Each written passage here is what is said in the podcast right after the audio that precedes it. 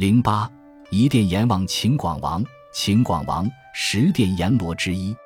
阎罗王被认为是地狱的主宰，掌管地狱轮回。大约在南北朝期间，由印度传入中国。由于阎王的信仰与中国本土宗教道教的信仰系统相互影响，演变出具有汉化色彩的十殿阎王。中国佛教中有十殿阎罗之说，此说源于唐代。相传天帝册封阎罗王，由阎罗王统帅地狱和五岳卫兵。地狱更分为十殿，十殿各有其主和名号，称地府十王，统称十殿阎王。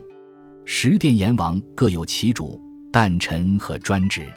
第一殿秦广王讲，即广明王蒋子文，二月初一日诞辰，一说为二月初二日，专司人间受妖生死册籍，统管吉凶。鬼判殿居大海卧礁石外，正西黄泉黑路。凡善人寿终之日，时有接引往生。凡勾道功过两平之男妇。送交第十殿发放，仍投人世，或男转为女，或女转为男，一业缘分别受报。凡作恶者，使入殿有高台，名为孽镜台，台高一丈，镜大十围，向东悬挂，上横七字，曰孽镜台前无好人。这里压覆多恶之魂，可见在世之心之恶，死后有负地狱之险。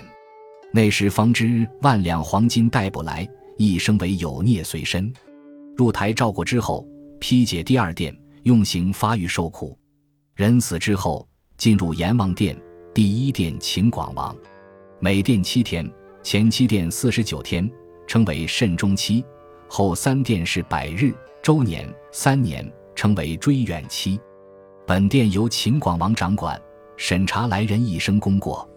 其基本情况已由各地城隍、土地、查查司汇报本殿，最后由秦广王亲审宣判，功过相当者免受其刑，直转第十殿转轮王处，或者按照其生前所造善恶发放投胎，或男或女，或贫或富等。罪孽深重者，发配各殿大小地狱，承受应得的酷刑。